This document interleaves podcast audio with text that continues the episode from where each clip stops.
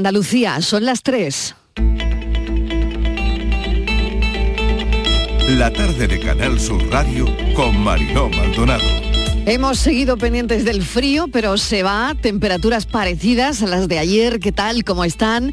Hace unos días les hablamos sobre las personas que viven en la calle con este frío y hemos sabido se han ampliado horarios de entrada y plazas de cama y desayuno en albergues. Poco a poco se va recuperando la normalidad en las estaciones de tren. Las asociaciones de consumidores hoy están atendiendo todas las reclamaciones que están llegando por los retrasos de ayer.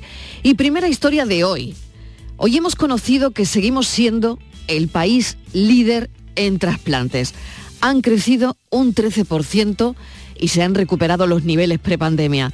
Qué bien está celebrar estas cifras por lo bonito que es dar. Pero verán, vamos a lo urgente, que hoy también es lo importante. Y pasa por la búsqueda de un donante para una pequeña de 11 años que le hace falta un trasplante. No hay nada más importante para esta pequeña que una médula compatible. Así que toda difusión es poca. Hablaremos enseguida de este caso con su padre y ese llamamiento que hace a los medios de comunicación. ingresaron y ingresamos en el área de UCI porque eh, eh, los médicos lo vieron necesario y a partir de ese momento los hematólogos se pusieron a trabajar sobre el tema y empezamos un tratamiento en el cual estamos inmersos ahora mismo y la verdad que está respondiendo bastante bien. Pero claro, eh, Paula, aparte del tratamiento, también necesita un trasplante de médula. Y es por ello por lo que estamos haciendo este llamamiento, porque ni la madre, ni el hermano, ni yo, como bien habéis dicho, somos compatibles y nos tenemos que ir eh, a la búsqueda de donantes, al banco de donantes. Pero claro, eso requiere de un tiempo y lo que hemos decidido es eh, comenzar una campaña de sensibilización y de concienciación para que todo el mundo que quiera y pueda se acerque a donar médula ósea, que es una cosa indolora y además es una cosa súper rápida y que en este caso Paula lo necesita, pero bueno, también le hace falta a mucha gente, por desgracia, y que le puede hacer falta a mucha gente en el futuro y eso no nos cuesta nada. Unas palabras que recogimos del programa hoy en día de la mañana de Canal Sur Televisión. Tendremos al padre en un instante y se va a demostrar, estoy convencida, porque la noticia también está ahí. Hemos conocido que seguimos siendo un país líder en trasplante. Bueno, segunda historia de hoy, segunda historia y sorprendente, la tiña. La tiña ha vuelto a aparecer en nuestras vidas y se supone que estaba erradicada desde hace años. Esto suena de otra época. Queremos saber por qué ha vuelto o si realmente no se ha ido nunca y si la tiña está asociada, pues por ejemplo, a las condiciones de higiene o también está asociada a las mascotas, el tener un hámster en casa, el tener perros, gatos. Bueno, eh, lo cierto y verdad es que el brote lleva circulando en España desde hace unos dos años. Brote que se ha instalado en algunas peluquerías Claro, queremos saber cómo son los síntomas, si es importante cogerla a tiempo. Hay cierta preocupación entre padres y madres de adolescentes, porque ya saben los cortes de moda de los chavales ahora mismo, ¿no? Que pasan por esos rasurados con maquinilla en la zona de la nuca. Bueno, esto tiene que ver algo, así que iremos a una peluquería barbería para que nos cuenten cómo se desinfectan esas maquinillas y por otro lado, también es de vital importancia saber de qué hablamos, de qué tipo de tratamiento, duración. Esto lo hablaremos con un dermatólogo. Hoy también en el programa les recuerdo que aclararemos conceptos sobre el derecho laboral en Andalucía Pregunta con casos de interés y recordarles que nuestras líneas están abiertas. Hoy resolveremos cuestiones que tienen que ver con el derecho laboral. Otra de nuestras paradas va a ser en Fitur dentro de un instante y nos vamos a detener en un verbo, en el verbo esconder. Es el que hemos elegido para nuestra hora de café a las 5. Esconder algo encierra de estrategia, ¿no? Hay islas griegas que escondían sus casas de los piratas y las volvían absolutamente invisibles. Estaban también escondidas que los piratas pasaban de largo. Bueno, se pueden esconder tantas cosas pero la tranquilidad de no tener nada que ocultar no tiene precio.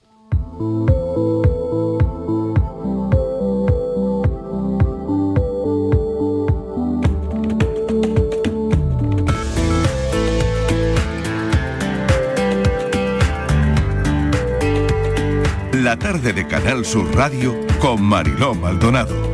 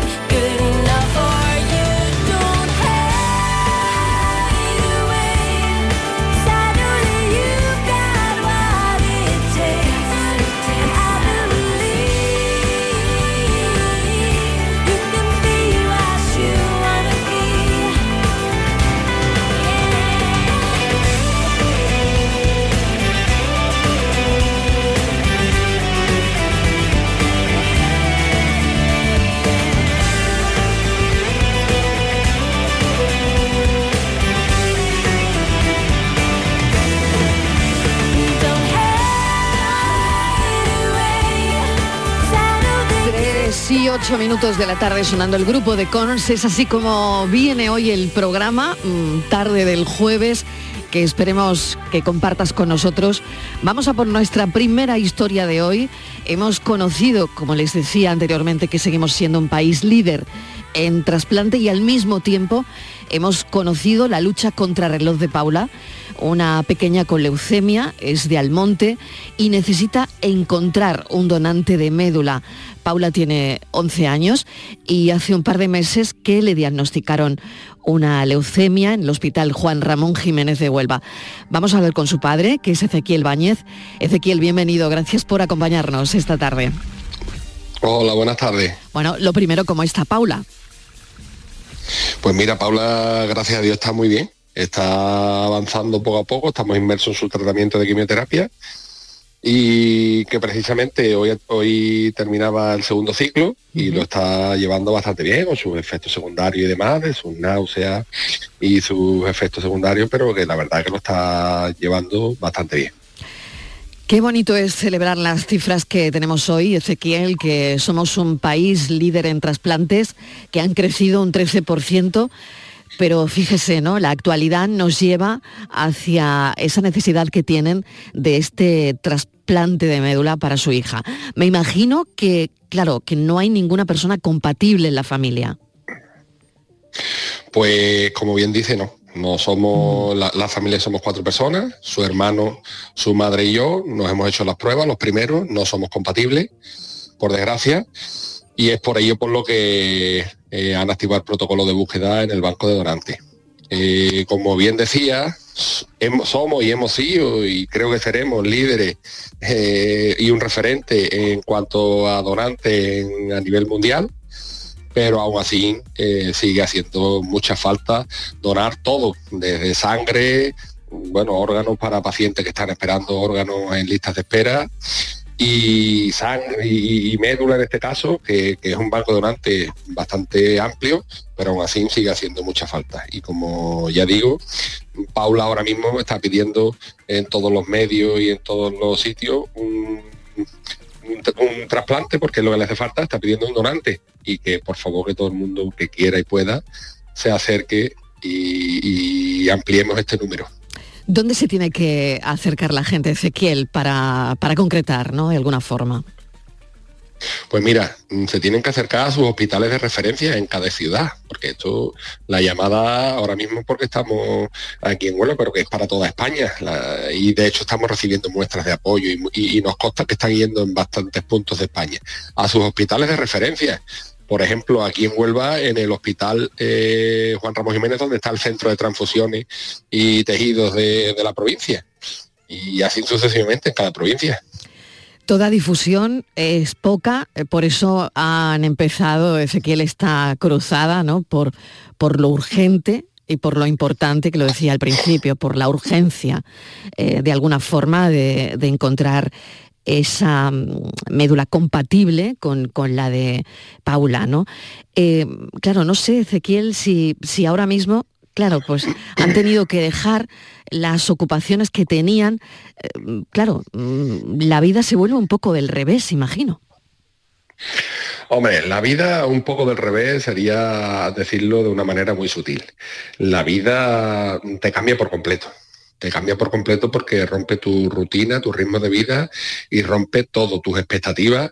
Y la verdad es que tienes que dedicarte ahora a otra cosa. Nosotros tenemos dos hijos, pero ahora mismo quien requiere de más esfuerzo es Paula, que es la que está mala. Pero bueno, que dentro de lo que cabe lo estamos sobreviviendo bien porque tenemos una familia que es, mm, imagino que como todas, apoyándonos en todo y todo lo habido y por haber y supliendo lo que no hace, lo que hacíamos nosotros, lo están haciendo ellos.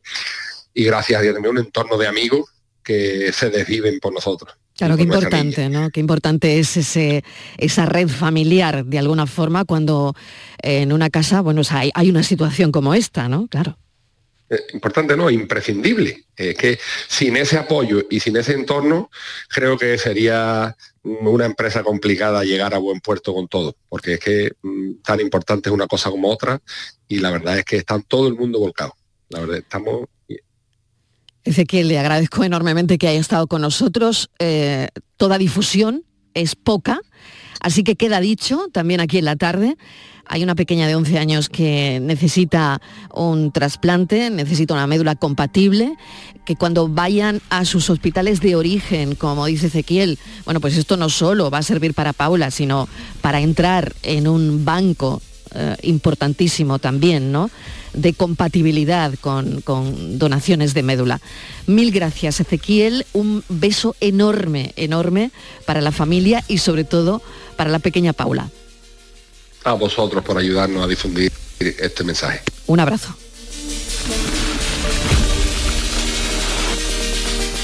Casi las tres y cuarto de la tarde, nos vamos un momentito, hago una pequeña pausa para la publicidad, pero a la vuelta no sé si ustedes se han quedado tan sorprendidos como yo, pero es que ha vuelto la tiña.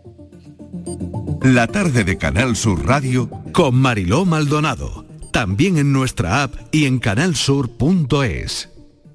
Chano, ¿nos disfrazamos de factura de la luz para asustar al personal? ¡Tequilla! Con Hogar Solar ahorras tanto que eso ya no da yuyu. ¿Hogar Solar? ¡Claro! No como mi cuñado Alfonso que riega todos los días una lámpara creyendo que le va a crecer una planta fotovoltaica. Hogar Solar, la luz que te ayuda a ahorrar. Ahora mismito voy a ponerme yo la plaquita. Si eres de los que juega la 11 porque te ha dado un palpito al corazón, porque no hay nadie tan comprometido como tú, o simplemente por el money money, en nombre de las personas con discapacidad de este país, Bien jugado. Porque cuando juegas a la 11, haces que miles de personas con discapacidad sean capaces de todo. A todos los que jugáis a la 11, bien jugado. Juega responsablemente y solo si eres mayor de edad. Este fin de semana volvemos a disfrutar de la radio contigo en Gente de Andalucía, con todo lo que nos ofrece nuestra tierra y con su gente. Déjate seducir por todo lo que tenemos y síguenos. Gente de Andalucía, con Pepe de Rosa. Este fin de semana desde las 11 de la mañana en Canal Sur Radio. Más Andalucía, más Canal Sur Radio. La tarde de Canal Sur Radio con Mariló Maldonado.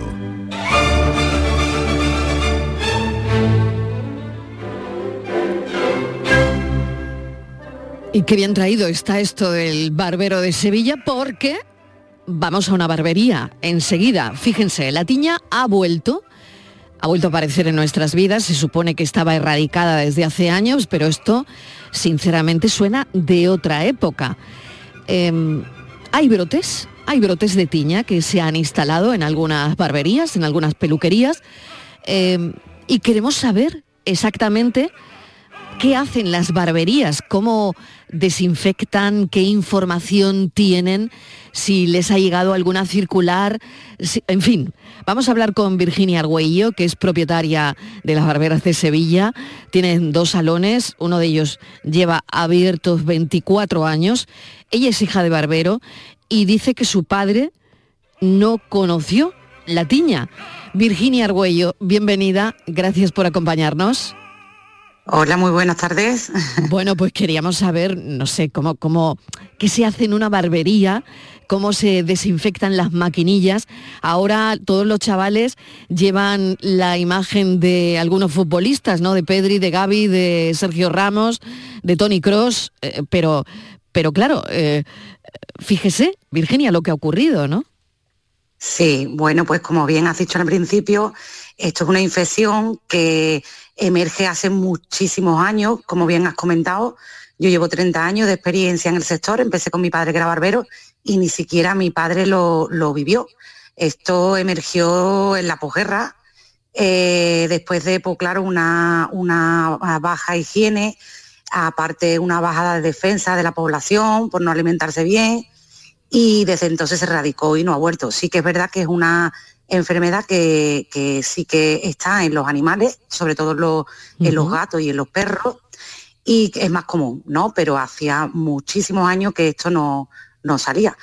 Entonces la poca higiene, pues entre los cortes de pelo, a ver, los cortes de pelo más cortitos siempre se han llevado, los caballeros siempre han llevado laterales y cuello más limpitos, dan un aspecto más arreglado, más, más higiénico pero claro, al emerger también las peluquerías de bajo coste, pues claro, es evidente de que en un corto tiempo, con un bajo precio, pues no tienen margen de, estos detalles. Por eso las peluquerías que tenemos el precio más alto y que, y que eh, sobre todo lo que valoramos es el, protocolo en general, pues eh, no pasa, no ha pasado, ni, creo que pase por las medidas que tenemos. Virginia quería precisamente hablar de ello. Claro, existe un protocolo para eh, cuando vas a una barbería a hacerte un corte de pelo. Y bueno, mm, claro, con, de la pandemia ya aprendimos mucho, ¿no?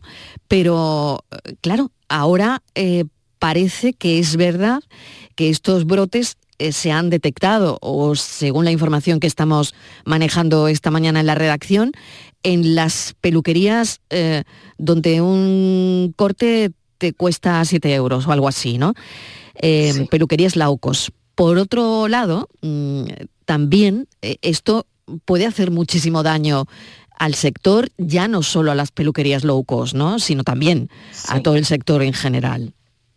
Sí, pues sí, porque la gente la verdad que tiene eh, teme. Pero sí que es verdad que la gente, el consumidor al final, es inteligente y se da cuenta de todo. Nosotros, por ejemplo, sí que es verdad que esto no está regulado, porque incluso en la pandemia eh, nosotros los profesionales fuimos, mm, fuimos, los que nos tuvimos que mm, poner las pilas e informarnos a ver qué, protocolos deberíamos de, deberíamos de llevar, ¿vale? Eh, ya casi todas abrimos con nuestros protocolos que teníamos claros cuáles eran para el tema de la pandemia. Luego la higiene, eh, nosotras por lo menos en nuestros salones siempre la hemos tenido en cuenta, porque cortarle el pelo a, un cliente con una maquinilla llena de cabellos del cliente anterior, pues la verdad es que eh, con pandemia, con infecciones o con no es normal para nosotros.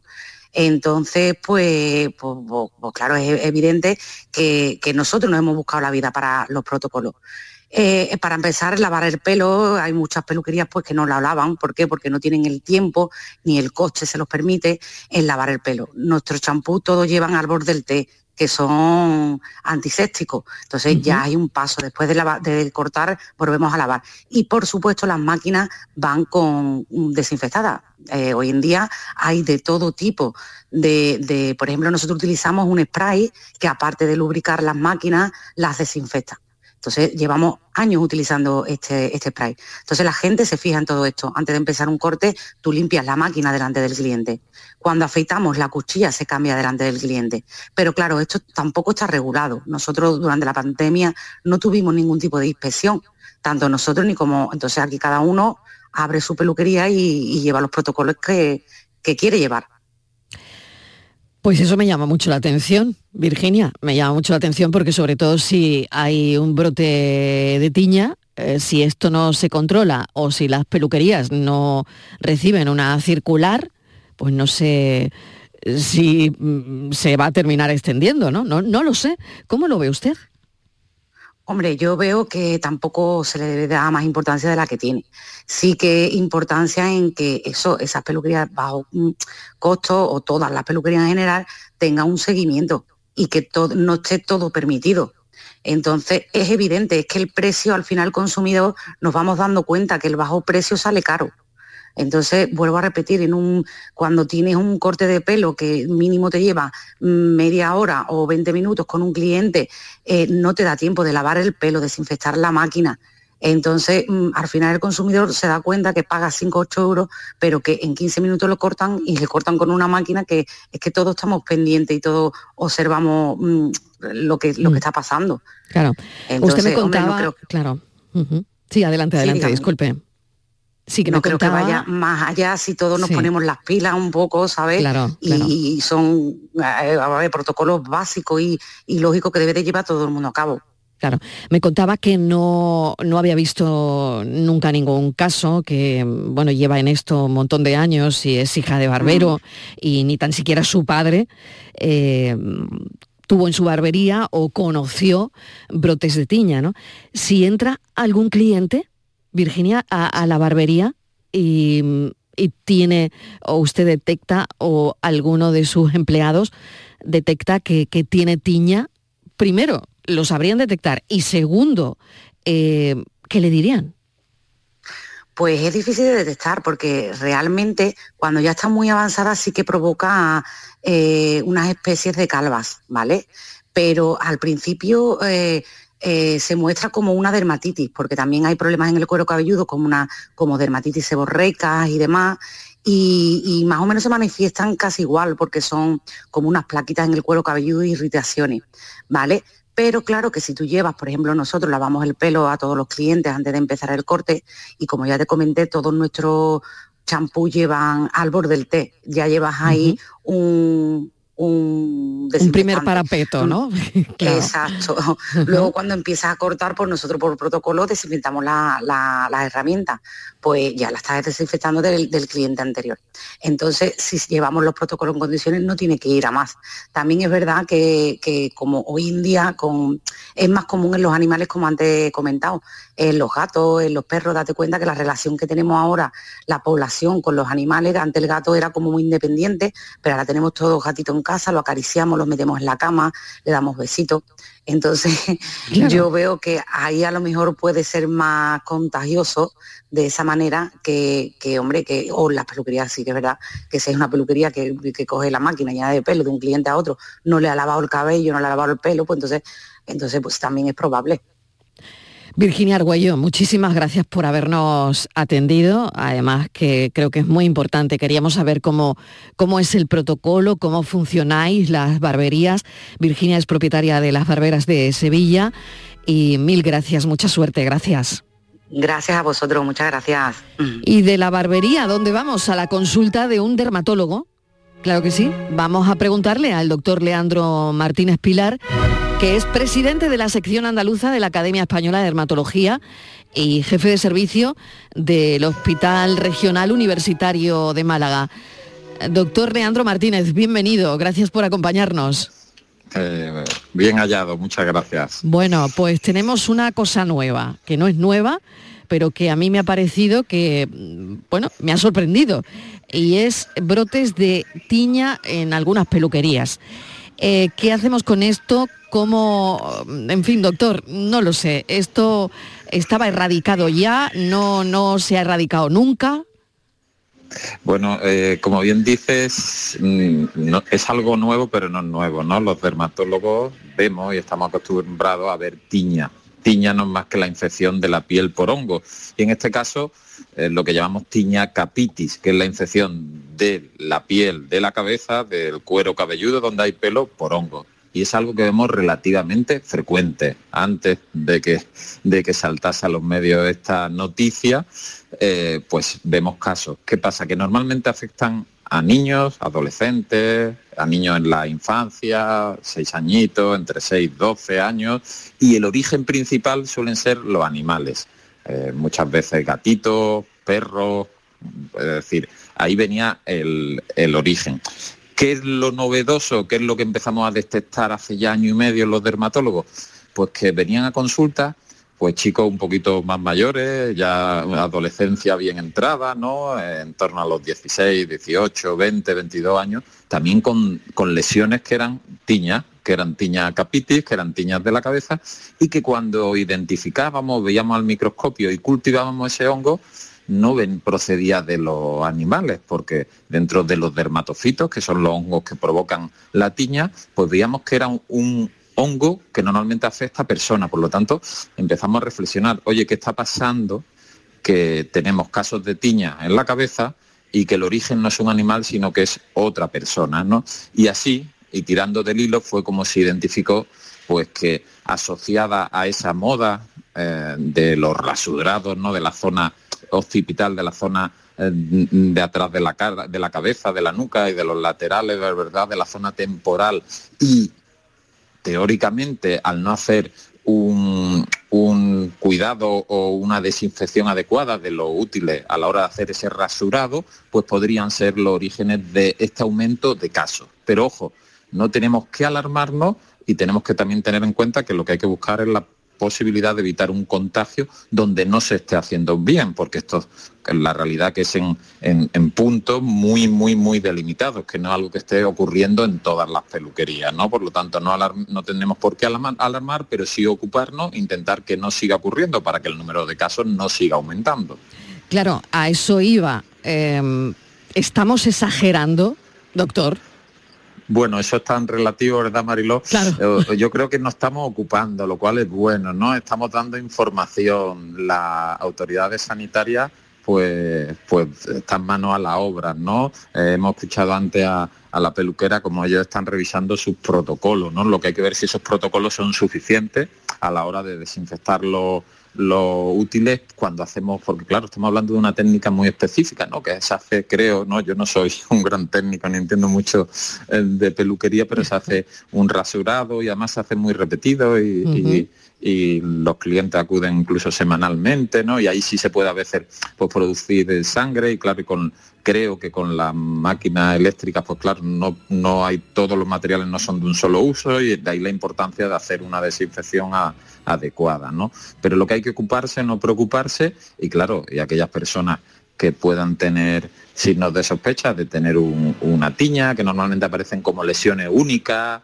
con unos bordes descamativos que tienen como escamas, un fondo rojizo, lo que nosotros llamamos eritema, a veces un poco inflamatoria, pues, pues acudir a, a su médico, acudir al dermatólogo, ¿no? Y, poner tratamiento porque con tratamiento se, resuelve este problema. Iba también justo a eso, el tratamiento y si la tiña tarda mucho en, eh, en curarse o, no, eh, si es una infección persistente, por lo contrario, funciona muy bien al tratamiento, ¿no? Porque claro, quedamos, quedamos en que eh, se contagia de humano a humano. Esta mañana leyendo sobre la tiña me ha parecido entender eso, ¿no? De humano a humano, de animal a humano o de objeto a humano. Claro, Entonces, claro, es, ahí donde este estamos, ¿no? Eso, ahí, es decir, en este momento de la historia estamos ahí, ¿no? Estamos en de, objeto a humano. de la, de maquinilla, de, la maquinilla de afeitar a humano, ¿no? Pero bueno, hay un paso previo, ¿eh, Mariló, de humano a maquinilla o a, utensilio, de utensilio a humano a humano 2, ¿no? Claro, Pero, pero sí, esa sería la secuencia teórica y de ahí la importancia pues de, de hacer, como hacen en las mayorías de peluquería, un tratamiento adecuado de los utensilios, ¿no? Es tan simple como eso, ¿no? Y, no hay que criminalizar ni a un segmento de peluquería ni a otro. Es decir, hay que buscar dónde está el problema y hay, que darle una solución. Totalmente de acuerdo, doctor. Y bueno, el tratamiento, que era lo que nos queda. Es, tratamiento. Eh, sí, es persistente la tiña. Mm. Sí, sí, sí, sí, vamos, la, tiña lo que hay que como es lógico tratarla cuanto antes, el tratamiento es muy eficaz, en dos, cuatro semanas suelen, suelen, ¿eh? cuidado que a veces los oyentes si no, y cada tiña puede ser un mundo, pero lo más frecuente es que se resuelvan y, no tiene por qué haber un problema, ¿no? Lo que es importante efectivamente identificarlo, diagnosticarlo precozmente para iniciar tratamiento y para cortar de esa forma la cadena de contagio, ¿no? Porque si yo no me trato ya no es mi problema como tiña, sino además a quien puedo contagiar. Claro que sí. Doctor, le agradezco enormemente pues, que nos haya aclarado un montón de cosas, un montón de dudas que teníamos sobre la tiña, que bueno, no se ha ido nunca, que estaba ahí, pero que ahora pues la tenemos en los titulares de la prensa. Muchísimas gracias. Un placer. El doctor Leandro Martínez Pilar, que es presidente de la sección andaluza de la Academia Española de Dermatología y jefe de servicio del Hospital Regional Universitario de Málaga. Y estoy muy de acuerdo en lo que acaba de decir. Eh, tenemos que ocuparnos y no alarmarnos y tampoco, por supuesto, criminalizar al sector. Vaya por delante todo esto.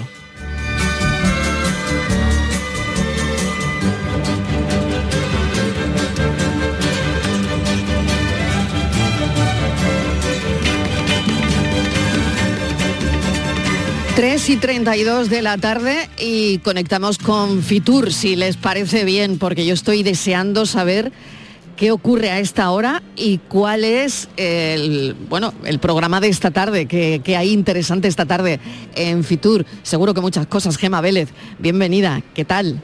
Buenas tardes, pues sí, hay muchísimas cosas, Mariló, pero muchísimas, muchísimas. A esta hora además hay una cosa que nos va a venir bien a todos y es la presentación de la oferta de teatro cómico para 2023, para este año.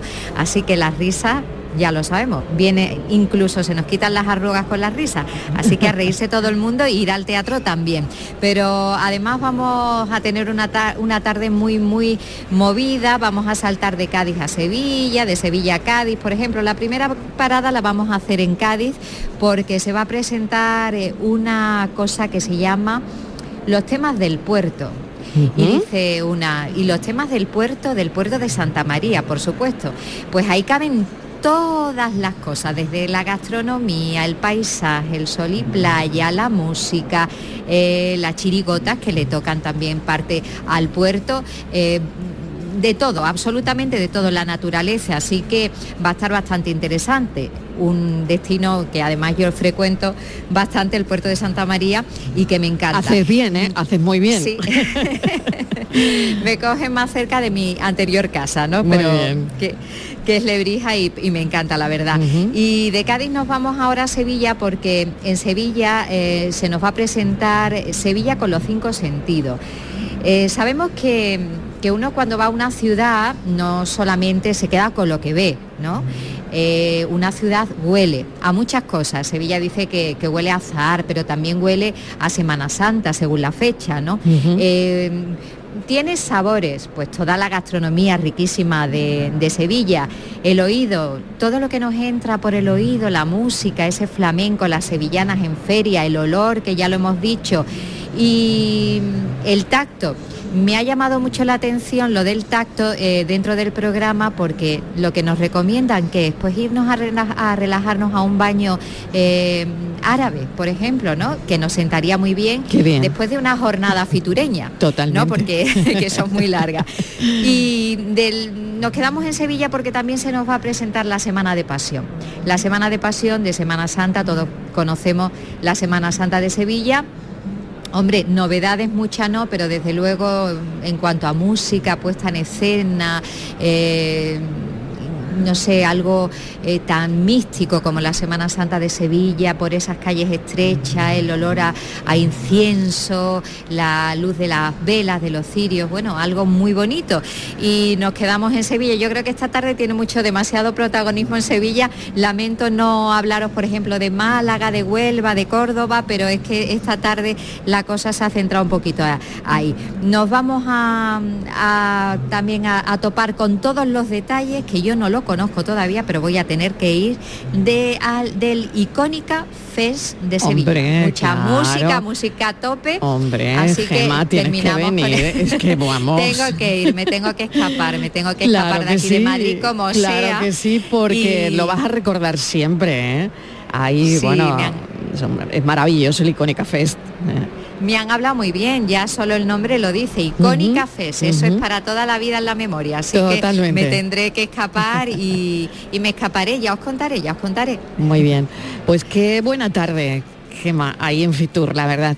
Y mm, bueno, seguiremos, así claro, tarde intensa, eh, seguiremos con conexiones, lo podrán oír, podrán oír a Gema a lo largo de la tarde en diferentes programas y nosotros te volveremos a escuchar mañana. Un beso enorme. Por supuesto. Gracias. Un besito a todos. Disfruta de la tarde, un beso enorme, gracias Gema, Gema Vélez, nuestra compañera y que nos cuenta cómo está la tarde en Fitur, turismo, cultura, deporte, como ejes fundamentales para vender la amplia y variada oferta del destino andaluz, conectando la tradición y la esencia nuestra, la esencia andaluza, con toda la modernidad y con toda la innovación.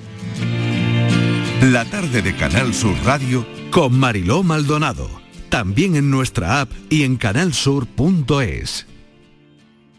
Los Guerrilleros, tapicería y colchonería en Utrera, a precios de fábrica. Cheslong de 3 metros con asientos extraíbles, cabezales reclinables, canapé, dos puff, cojines decorativos de regalo y telas antimanchas a elegir. Antes 899 euros y ahora solo 499 euros. Sí, sí, has escuchado bien, 499 euros. Y por un euro más televisor LED de 32 pulgadas de regalo. Estamos en Utrera, carretera Carmona número 15 en Utrera, Sevilla. Entregas en 48 horas.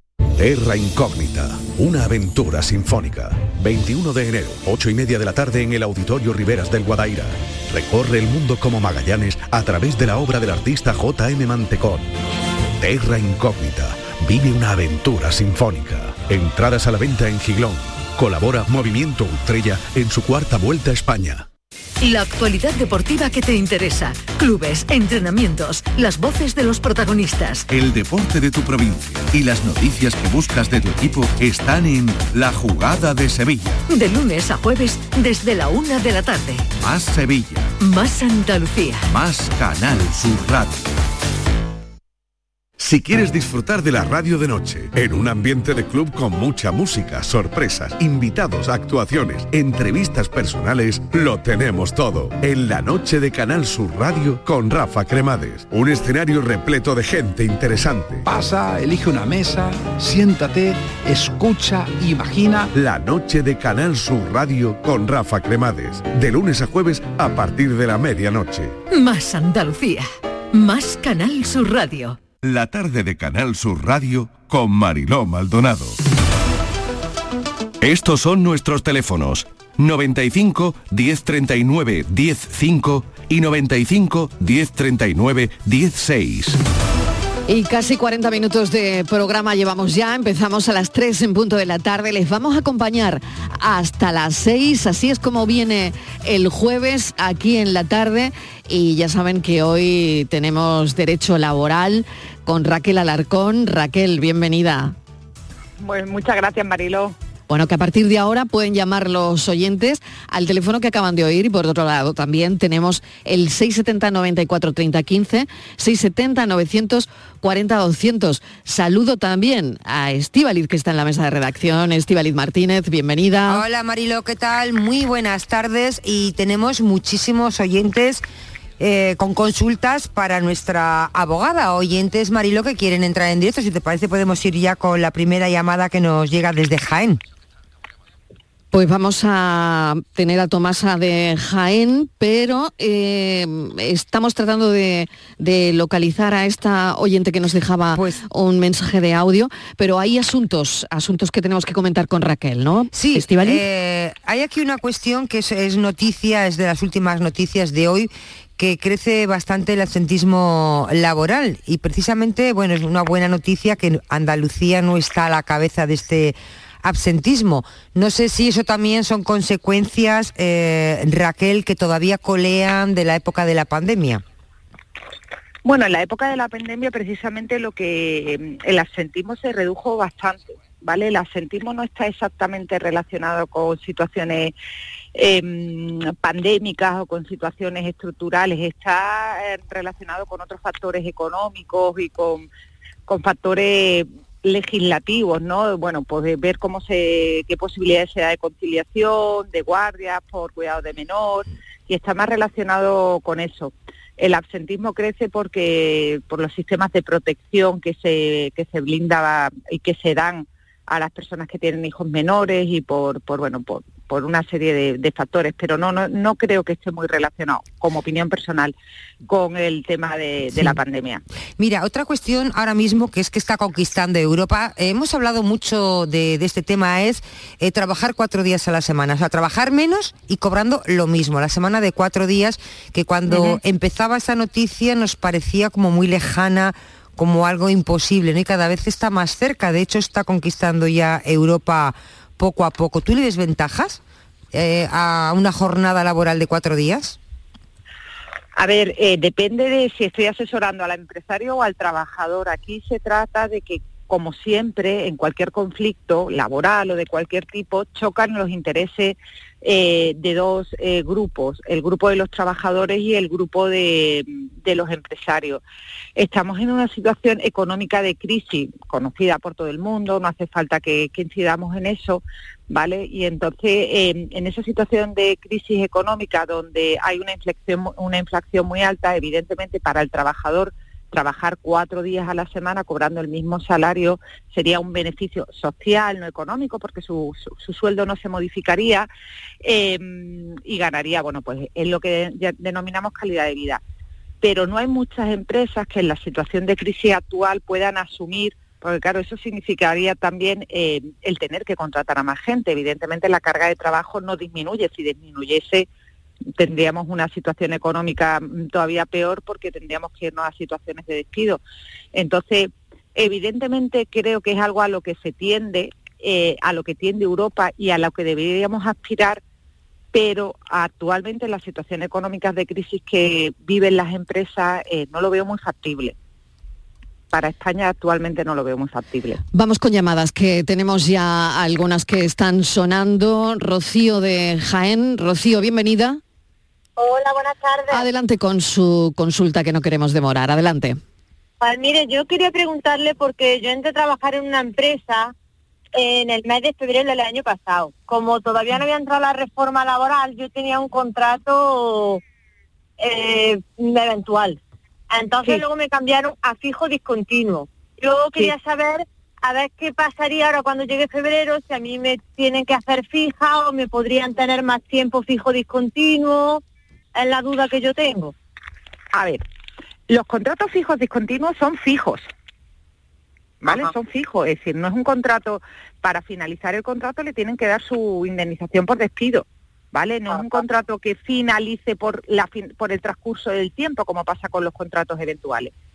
Con la reforma del, del mercado laboral, de la contratación, eh, lo que pasa es que los contratos temporales prácticamente desaparecen. ¿Qué se hace? Que se convierten los contratos temporales en contratos fijos discontinuos.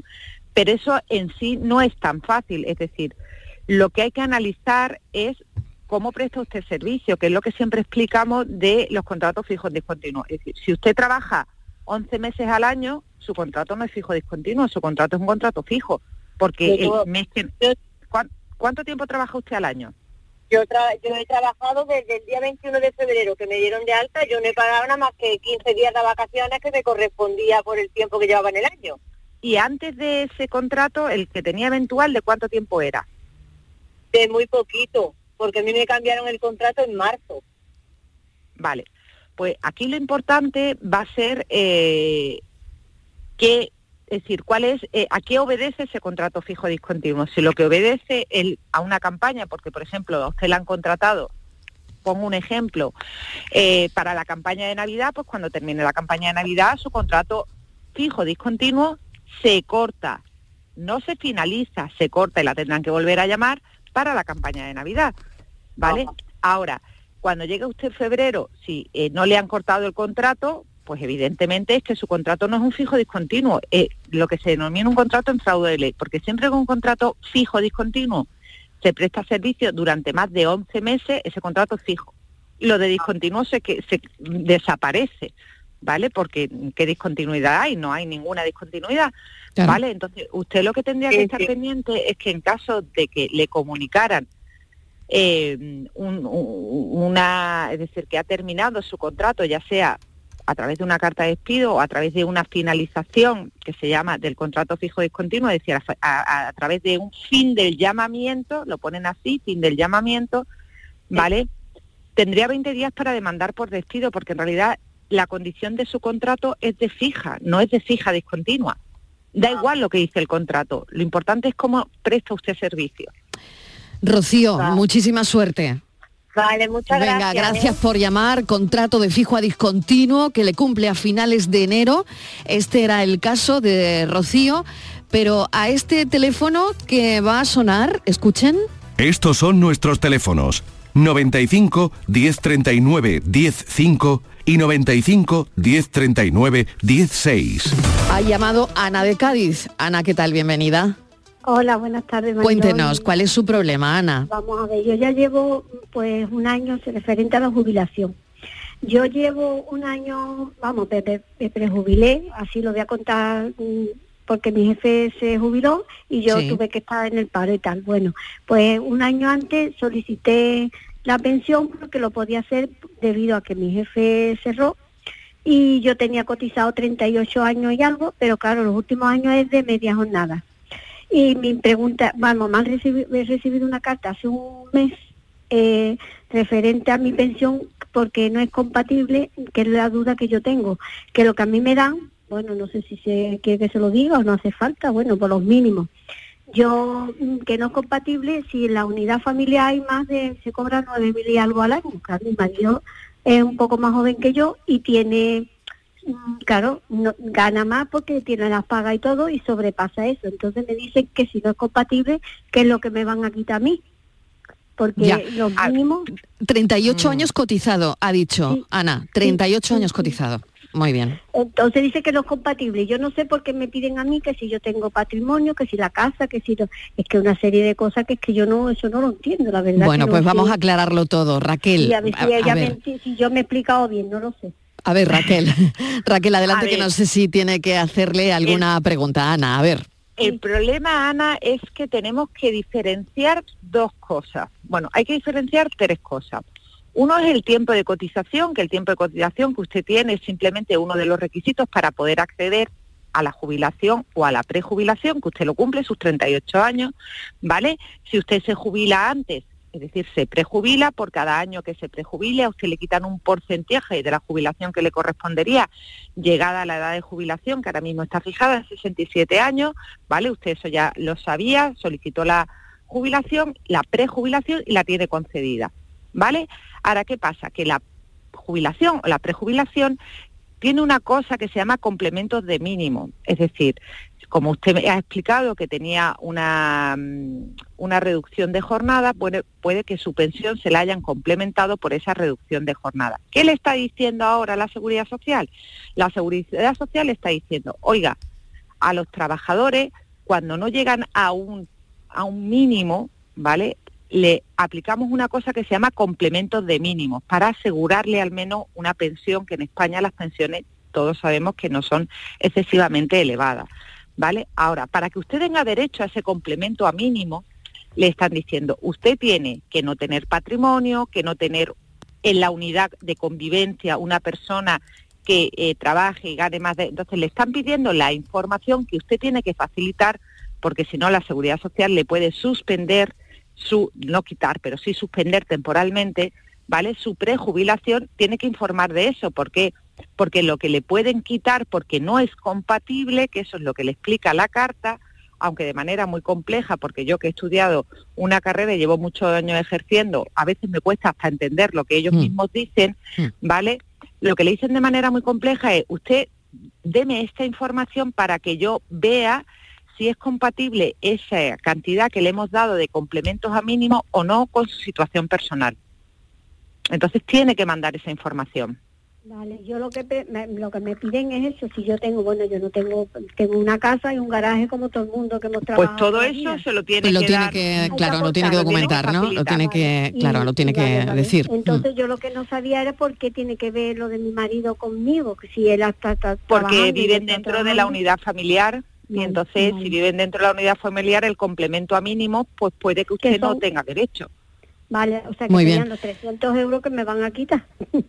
Eso ya no se lo puedo decir porque tendría que, que, que- que hacer eh, Los números, de claro. vida laboral. Exactamente, de los años, de todas las cotizaciones, claro. no se lo puedo decir. Ana, mucha suerte. Ah, vale, gracias. Bueno, gracias y esperemos que le hayamos podido ayudar por lo menos a desenmarañar un poquito todo, todo que estaba difícil, difícil de, de explicar, ¿no? Juan de Málaga, hola Juan, ¿qué tal? Bienvenido.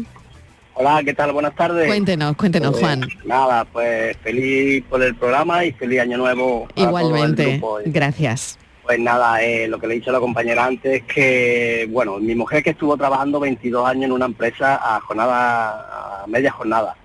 Y hace cinco años pues tuvo que dejar de trabajar porque mi suegra, con 86 años que, que tenía en aquella en aquel entonces, pues estaba sola, está impedida y tiene una minusvalía del 87%.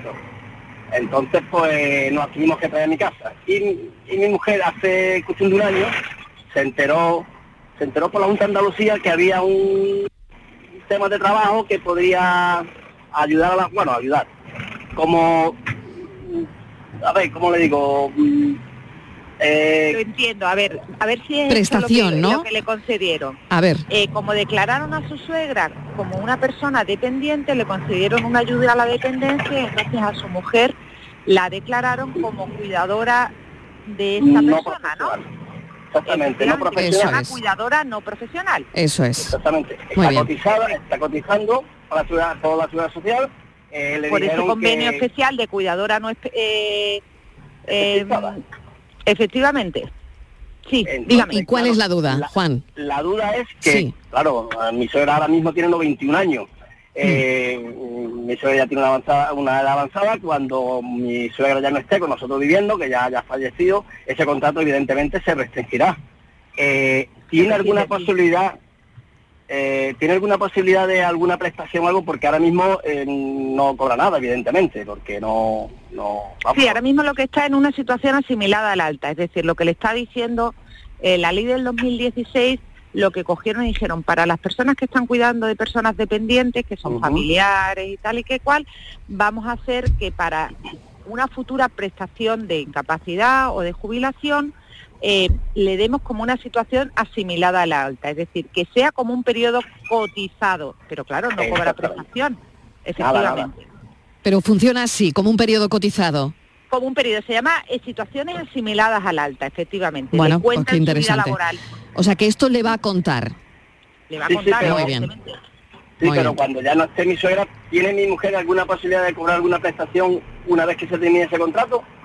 Es que va a depender, va a depender de la vida Ah. laboral de su mujer, del tiempo cotizado, de tal. Es que claro, el problema es que en abstracto yo no le puedo decir si tiene Ya, derecho ya, no, Claro. porque eso hay que Claro. hacer un estudio permo- pormenorizado. O sea, tendrá que contabilizar, Raquel, tendrá que contabilizar los 22 años más todo el Claro, tiempo que haya estado claro, cuidando a su madre. Y según ese resultado, al final, pues tendrá derecho, o tendrá no derecho o no. si cumple los requisitos. Claro. Pero la Tesorería General de la Seguridad Social tiene una página donde se puede pedir cita en el momento en que Dios quiera que tarde mucho, que se produzca la situación en el que extinga la, la relación que tiene ahora mismo su madre de cuidadora dependiente y, y allí se lo sacan su vida laboral y se lo calculan todo sobre la marcha. Muy bien.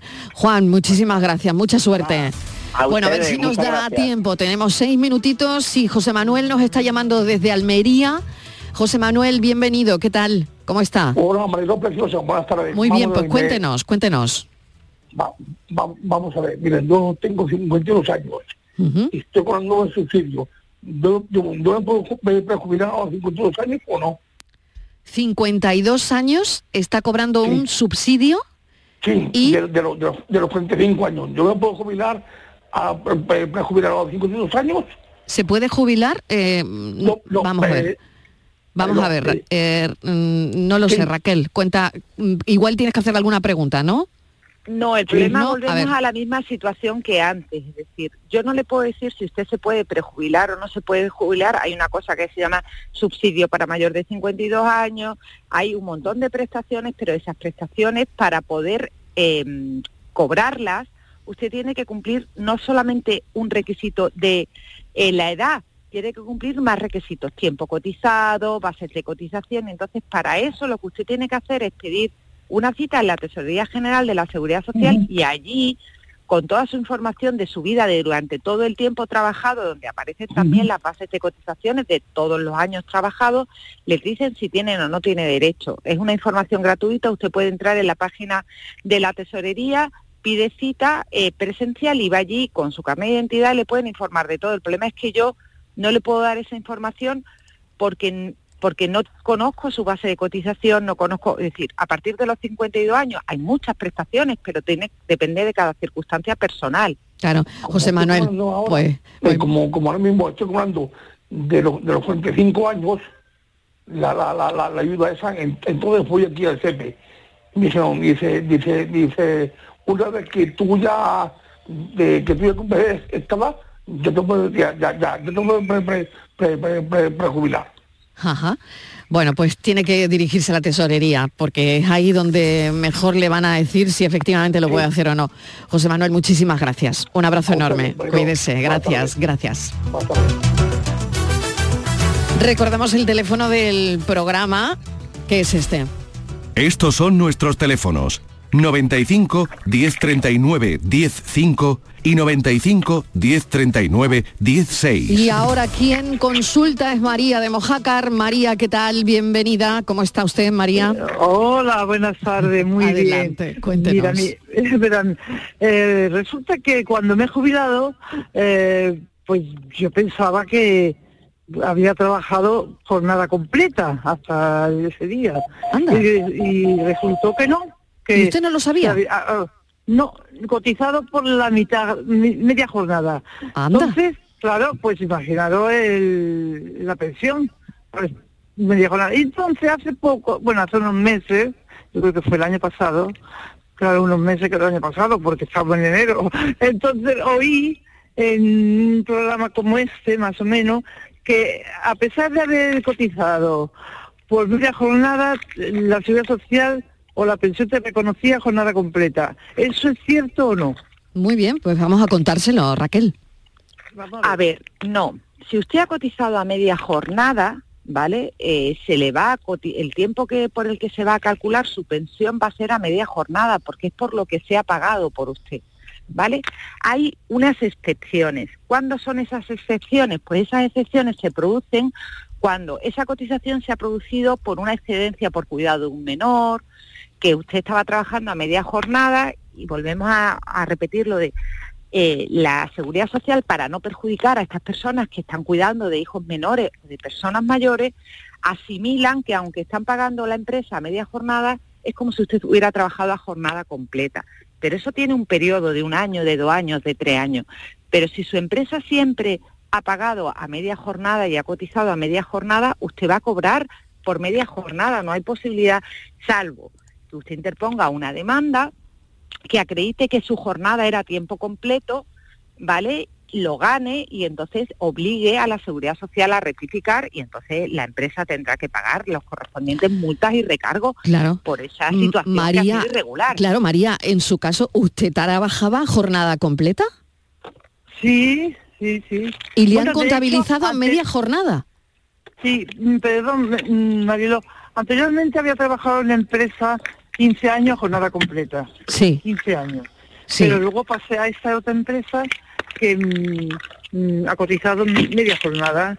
Entonces, bueno, pues me Ya. enteré a la Pero hora lo que le la tienen en cuenta no solamente son los últimos años, lo que le tienen en cuenta son los últimos 15 años cotizados. Se hace un promedio, es decir, la pensión de jubilación no se, cuen- no se cuenta solo el último trabajo, se cuentan los trabajos de los últimos 15 años. 15 años, ¿no? Últimos No, me parece 15 que años. Los, los 15 Últimos años anteriores 15 que años. trabajé jornada completa pasó más tiempo. Bueno, más, más de, Pues María, de fíjese lo que le ha dicho la abogada, que la única manera, porque usted va, va a cobrar como, claro, como si hubiese trabajado a media jornada. Y la única manera sería, pues, mm, demandar en este caso a la empresa para que usted pueda demostrar que su trabajo había sido a jornada completa. En fin, muchísimas gracias por llamarnos. Un abrazo. Igualmente, buenas adiós, cuídese, adiós. Bueno, Raquel y Estivaliz, menuda historia, ¿no? Sí. Sí, sí, increíble. Sí, ocurre más veces de lo que Sí. parece. Por eso es muy importante pedir de manera periódica, Mariló, eh, una vida laboral. Claro. Que la mandan por correo electrónico Muy a bien. casa. Raquel, lo tengo que dejar aquí. Muchísimas gracias. Un beso, Raquel Alalcón. Volverá la semana que viene. Gracias, un saludo. Un saludo.